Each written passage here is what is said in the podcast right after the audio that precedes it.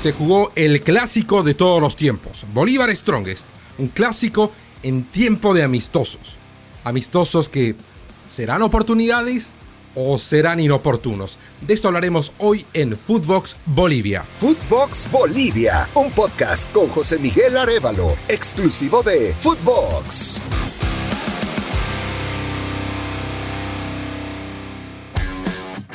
Atención, no puede dominarse Samati. Solo pro, solo, solo, solo tocó para Tiberio.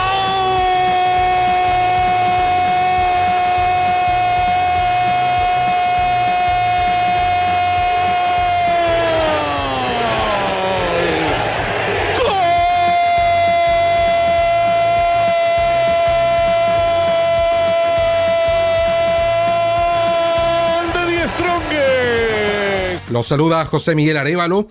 Vamos a revisar una situación de realidades contrastantes de dos equipos rivales históricos que se acaban de enfrentar el domingo reciente y que, bueno, están atravesando momentos muy particulares cada uno.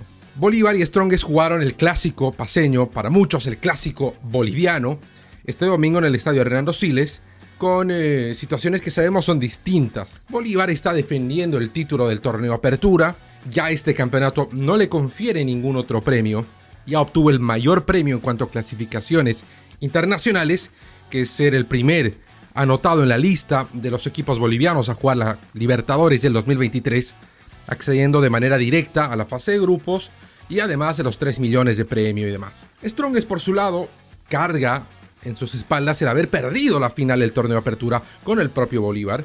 Y si bien ya tiene una clasificación a Copa Sudamericana, pues eh, naturalmente no es suficiente para un equipo de las exigencias de la trayectoria, de la envergadura de Strongest. Por lo que eh, con el último recuerdo de estos dos equipos siendo una aplastante victoria de Bolívar en una final, la obligación estaba más sobre Strongest de llevarse el clásico más reciente. Y fue tal cual, fue eh, más claro, tenía la mayor ambición de ganar el partido Strongest y eso se notó desde el principio. Le ganó a Bolívar 4 a 0 de manera incontestable. Eh, marca una gran racha, un gran momento para Strongest que ya lleva 5 victorias consecutivas. 3 desde que se hizo cargo del equipo Claudio El Pampa Viaggio, que es el entrenador actual de los atigrados. Eh, hizo lo más simple Viaggio, eh, después de todas las eh, variantes tácticas que había propuesto Cristian Díaz para luego reducirse un juego defensivo. No, yo planteó dos líneas de cuatro, dos hombres adelante y hacer el fútbol sencillo. Y sencillo le salieron bien las cosas, como le vienen saliendo hace ya estos tres partidos, ¿no? Eh, la victoria, como lo digo, fue inapelable. Y también porque por su lado Bolívar no está siendo Bolívar últimamente. Llegaba este clásico luego de empatar de manera eh, impensada en casa contra Palmaflor, contra el que estaba perdiendo y en 45 minutos le eh, llegó a igualar 2 a 2, pero no le alcanzó el tiempo para eh, marcar un 3 a 2. Y es que en Bolívar hay otras cosas en la cabeza. Durante el partido contra Strong estuvo dos penales, de los que se hicieron cargo los jugadores más renombrados, las estrellas, las figuras de Bolívar, como son Chico da Costa, el brasileño, y el Patito Rodríguez, el argentino. Fallaron los penales de una manera incomprensible, que pasa de largo la impericia, hasta pasa de largo la desidia y marca grueso en el desgano. Casi como que no tenían ganas de patear los penales. Fueron de esos hierros que no solo entran en el compacto de bloopers del fin de semana, sino van a entrar probablemente en los bloopers del año. Porque fueron penales en un clásico, porque se trata de jugadores que no suelen errar este tipo de situaciones. Pero ¿qué pasa con Bolívar? Bueno, sucede que eh, en este momento Bolívar no está en Bolivia, eh, se ha trasladado hasta España, pues en el viejo continente ha pactado dos partidos, uno contra el Boavista de Portugal y el otro contra el Girona de España. Son partidos amistosos, son partidos de pretemporada, nada más que eso. Eh, por el, partido contra el Girona es el partido de la Costa Brava, la Copa de la Costa Brava como se lo ha nombrado, hay mucha atención rodeando este evento porque el Girona ha vuelto a la primera división y está tratando de eh, aceitar sus piezas para llegar de la mejor manera posible a la temporada regular de la liga. Sabemos que la liga española es de las más potentes del mundo y más aún con todo este boom que está trayendo eh, el título de la Champions del Real Madrid, los fichajes y eh, las aspiraciones del Barcelona, etc. Pero eh, no es más que eso para el Girona. Para el Boavista algo similar, ¿no? Tratar de comenzar la temporada regular de la Primera Liga Portuguesa con las fichas lo más habituadas a la alta competencia posible. Eso es importante tenerlo en cuenta. Son partidos amistosos de pretemporada para estos dos equipos europeos, donde lo que están apostando y a lo que están jugando es esencialmente a aceitarse, a eh, perder la rigidez de la postemporada, ganar actividad y empezar a entrar en competencia. ¿A qué está jugando Bolívar estos amistosos? Bueno, si ponemos en consideración de que Bolívar está abandonando un torneo regular, una competencia oficial como es la Primera División Boliviana, para jugar estos partidos amistosos, debemos entenderlo para Bolívar como una oportunidad de mostrarse, una vitrina para sus jugadores, como una experiencia inusual, y es importante recalcar en lo inusual, lo poco habitual, que es para un equipo boliviano jugar en Europa contra equipos de primera división. Recalquemos que Bolívar ha apostado a todo su plantel titular, cuerpo técnico incluido, para estos partidos amistosos. Por lo que los partidos del torneo local, precisamente contra Nacional Potosí, los serán encarados por el equipo preprofesional a cargo del cuerpo técnico preprofesional. Bueno, con esto en consideración, es fácil pensar que eh, el equipo de Bolívar estaba inmerso en otras cuestiones, al menos mentalmente. Si en los últimos dos partidos jugados en el estadio de Renando Siles no pudo sacar más que un punto, entre ellos un clásico y en, otro partido contra un rival como Palma Flor, y por la producción que ha venido teniendo Bolívar, no cabe la menor duda de que al menos en una parte considerable del primer plantel, la prioridad estaba en jugar estos partidos amistosos. Entonces, ¿cuál es el objetivo de Bolívar en el torneo clausura? Ya no puede ganar nada más, puede revalidar el título, puede sacar un bicampeonato, que eso es algo que siempre es atractivo. Y no hay mucho más por donde buscar. Ahora, si vamos desde los intereses del técnico de Antonio Sago, eh, la, la, mira está puesta en la Copa Libertadores, para no volver a pasar un sofocón como el que lo pasó este año cuando quedó imprevistamente fuera a manos de la Católica de Quito en la fase 2, nada menos. Pero para llegar de la mejor manera a la Copa Libertadores o para mantener a la Copa Libertadores como un objetivo, debe llegar a ese punto, debe llegar a la Libertadores en un funcionamiento óptimo. Y el funcionamiento óptimo solo se lo logra a través de la competencia. Ahora, ¿qué pasa? Es que es muy, muy, muy particular la situación de Bolívar. ¿Por qué? Porque ha estado avanzando estas primeras fechas el torneo local con mucha sencillez.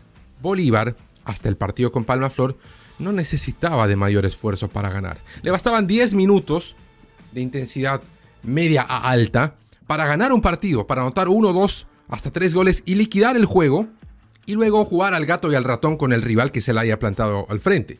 Eso eh, no es lo que lo va a llevar a un nivel de Libertadores. Son pocos los rivales los que le pueden exigir de esa manera.